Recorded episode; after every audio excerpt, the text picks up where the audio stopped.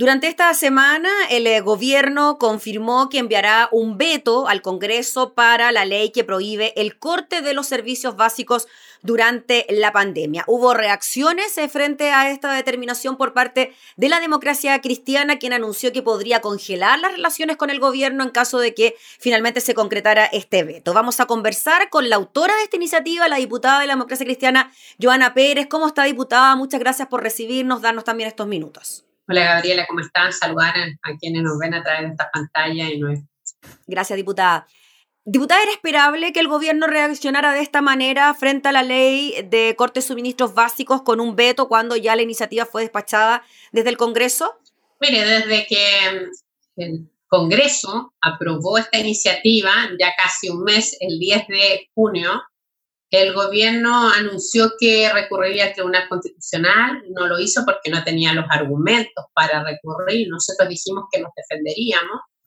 Y, por cierto, también después amenazó con este veto, que ya lleva más de 25 días eh, en solo amenazas de un veto, y que nosotros creemos que es lo que está haciendo el gobierno, porque tampoco tiene claridad y yo creo que tiene mucho miedo de presentar este veto, pero se ve obligado por seguir dando señales a las empresas, ¿ya? Y yo creo que está ganando tiempo justamente para que las empresas también, en, el fondo, eh, hoy día no estén sujetas a esta ley, que por cierto no les va a permitir actualizar en intereses, en multas, porque ha sido muy claro. Estamos en un periodo de pandemia y nosotros llamamos a la empresa a comportarse también en esta situación dando una mano a los clientes, a los usuarios, sin abuso, que es lo que están acostumbradas muchas de estas empresas eh, y especialmente en estas situaciones donde las familias lo están pasando muy mal. Y por eso es esta ley. Y el gobierno eh, señaló que va a ingresar un veto, todavía no lo hace. Yo espero que no lo haga porque parlamentarios oficialistas que aprobaron esta ley, que la respaldaron, y también alcaldes de su propia colectividad oficialista han sacado cartas y le han pedido al gobierno que promulgue y publique esta ley. Mm. Diputada Joana Pérez, cuando se anunció que finalmente ingresaría este veto, el ministro de la SECPRES, Claudio Alvarado, anunció que este veto se ingresaría, pero que no afectaría los beneficios para la ciudadanía. ¿Cómo se puede entender eso, diputada, si el beneficio finalmente es que no le corten los suministros básicos a la gente y que tengan la posibilidad de pagarlo en 12 cuotas después de terminada la pandemia? ¿Cuál sería el beneficio entonces que no se corta con este veto? Yo desconozco cuál es la estrategia del gobierno. Lo único que entiendo es que es cerrada, tanto en lo sanitario, en lo económico, en lo social, es errar. No entienden, no se conectan con los problemas de la gente, de los más vulnerables, la clase media, de las pymes, y hemos tenido que eh, lamentar 100 días, 110 días ya en donde no llegamos con, cosas concretas, justamente por esta indolencia, esta falta de entender lo que pasa en Chile, no conocer, imagínense que el ministro de Salud dijo que no conocía, el exministro, la realidad. Y eso yo creo que le pasa a muchas personas de este gobierno. Eh, y yo lo lamento porque hemos tratado de instalarlo de manera respetuosa, de manera fraterna, donde se han sumado muchos parlamentarios no solo en esta ley, sino en la que estamos viendo del 10% del retiro de la AFP en el postnatal de emergencia. Eh, entonces son muchas materias en, cómo abordamos la situación de la clase media, con, no con más endeudamiento, sino con apoyos reales. Entonces son muchos temas que uno también dice, ¿cómo nos van a entender? La gente tiene rabia, tiene, tiene impotencia, lo está pasando mal, está pasando hambre, y no piensan en la familia, en los niños. Eh, entonces, obviamente que uno siente impotencia con este gobierno, que no es mi gobierno, pero entiendo que fue electo para gobernar. Mm. Diputada Joana Pérez, en relación a eso mismo, ayer escuchábamos declaraciones por parte de jefe de bancada de la democracia cristiana diciendo que podrían congelarse las relaciones con el gobierno en caso de que finalmente este veto prosperara. ¿Usted está de acuerdo con eso? ¿Cómo lo ve? ¿Es un mecanismo de presión? Mire, yo soy vicepresidenta nacional de mi partido y mi partido ha estado abierto al diálogo, a mejorar las propuestas. Lo hizo Carolina Goich en la Comisión del Trabajo para instalar el postnatal de emergencia y eh, en este caso quien habla ha instalado muchos temas.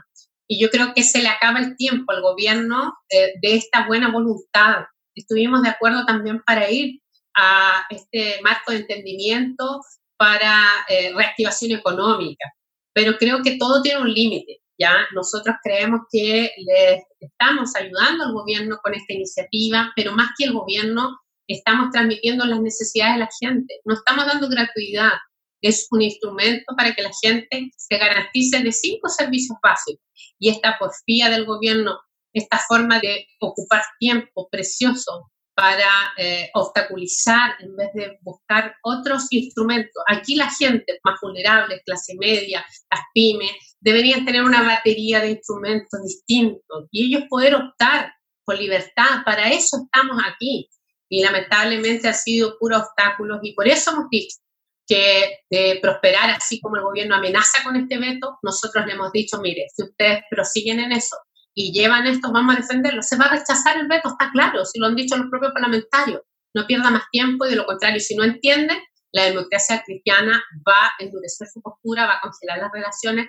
En esa línea política, nosotros entendemos que hoy día la gente no quiere ver pelea del sector político, quiere ver eh, unidad, trabajo, por eso me molestan muchas las divisiones que aparecían eh, entre el gobierno con el ministro Bloomberg por una u otra cosa, lo encuentro, la verdad, muy bajísimo muchísimo en el sistema político. Y por eso no me gusta estar en este nivel, pero si el gobierno no entiende, creo que cuando está por delante la persona y también sus urgencias, creo que es necesario hacerse las ver al gobierno. Diputada Joana Pérez, usted mencionó la reacción por parte de los alcaldes. Efectivamente, la Asociación de Municipalidades de Chile, grupo alcalde oficialista, enviaron una carta al gobierno pidiendo que no se vete la ley. Ahí hablaron José Miguel Arellano, de Padre Hurtado de la Comuna y también Rodrigo Delgado de la UDI. Y es ahí donde me quiero detener porque él dice que el gobierno no ha sido lo suficientemente claro para decir cuáles son las externalidades de este veto. Entiendo, dice el alcalde Delgado, que es un veto más bien técnico que protege de demandas que pueden existir de las compañías pero, claro, dice él que aquí lo que hay que proteger es a la familia. ¿Sería quizás algo así sin conocerlo? Sabemos que todavía no ha ingresado el veto, pero quizás podría ir por ahí confiando en la buena voluntad del gobierno de que el veto sería más bien técnico. Mire, lo que me ha dicho a mí el ministro del Interior, que hemos tenido conversaciones informales, es que las empresas reclaman de que tienen que dar condiciones, garantías, pero no pueden eh, cobrar intereses eh, poder traspasar de alguna manera a los clientes, al usuario, esa demora de los pagos, porque se genera, ¿cierto?, con eh, otros gastos que esto siempre se le van acumulando a las personas, ¿verdad? Y como la ley tiene tres candados y que señala que no puede ser traspasado ni multas, ni intereses, ni ningún sobrecargo, yo creo que eso es lo que más les molesta porque dice cambiamos las reglas del juego. O sea, tiene que haber una medida compensatoria para las empresas. Y en eso nosotros no estamos de acuerdo porque estamos en un estado de excepción constitucional por la pandemia, donde hasta el derecho de propiedad el gobierno podría utilizar sus propias atribuciones que tiene en este Estado y que no lo ha querido hacer, rayando la cancha, fijando precios, estableciendo condiciones de un mercado abusivo. Y eso el gobierno no lo ha querido hacer porque quiere seguir dándole señales a las empresas, al retail, a los bancos, a la FP, de abusos, de que ellos puedan seguir permitiendo que al final las personas, los clientes, los usuarios, son los más desprotegidos. Y solo le garantiza a ellos rentabilidades y como lo hemos visto, y obviamente que esto es el sistema que este gobierno defiende, el sistema de libre mercado, el sistema de un gobierno empresarial, y que nosotros lo rechazamos rotundamente y lo vamos a seguir rechazando en este veto si lo vuelve a ingresar. Diputada, si es que el veto se llega a rechazar, como usted nos anticipa posiblemente, porque claro, los parlamentarios de gobierno también estarían a favor de esta ley, ¿de qué forma el gobierno podría insistir en no promulgar esta ley si es que el veto se rechaza? Miren, la verdad es que depende del veto, si es supresivo. Eh, nosotros hemos hecho varios análisis, pero desconocemos efectivamente qué es lo que pretende objetar el gobierno. Lo que nosotros tenemos son hipótesis mm. de cómo actuó el gobierno, del tiempo que ha querido ganar. Yo creo que hoy día está en el peor de los momentos. ¿Por qué? Porque además tiene muchas divisiones internas y por lo tanto sabemos que muchas, muchas partes del sector oficialista de parlamentarios no van a estar con ese veto. Entonces, creo que es un riesgo muy alto y además va a quedar muy mal con la familia. Ellos están esperando hace mucho rato. Los alcaldes que viven con las carencias más cercanas, con la necesidad más cercana de sus vecinos, van a sentir que también tienen un portazo. Si aquí lamentablemente los alcaldes, por más allá que reclamen, es su gobierno. Entonces, si los propios alcaldes oficialistas y parlamentarios no son capaces de entender al gobierno, al presidente, Piñera, creo que estamos en el peor de los mundos, ¿ya? Porque quiere decir que ni siquiera ellos se sienten representados por este gobierno que a todos nos ha defraudado en su administración, en la forma como abordar esta estrategia. No es fácil para ningún gobierno, pero creo que este país ha enfrentado de mala manera la pandemia y tiene que hacerse responsable, pero le estamos dando oportunidades al menos para empatizar con la familia y aún así no lo toma. Muy bien, pues diputada Joana Pérez, le agradecemos enormemente. Estaremos atentos a, ver si finalmente ingresa este veto. Entiendo que el plazo vence el 11 de julio, así que los días están ahí medio, medio justos. Así que veremos ahí qué pasa y la estaremos contactando también para saber cuál es su opinión al respecto. Muchas gracias, diputada. Gracias, Gabriela. Un abrazo y un saludo a quienes nos ven y nos han escuchado por esta pantalla. Gracias, diputada. Era la diputada Joana Pérez conversando entonces sobre el veto presidencial que ingresaría por la ley que impide el corte de suministros básicos.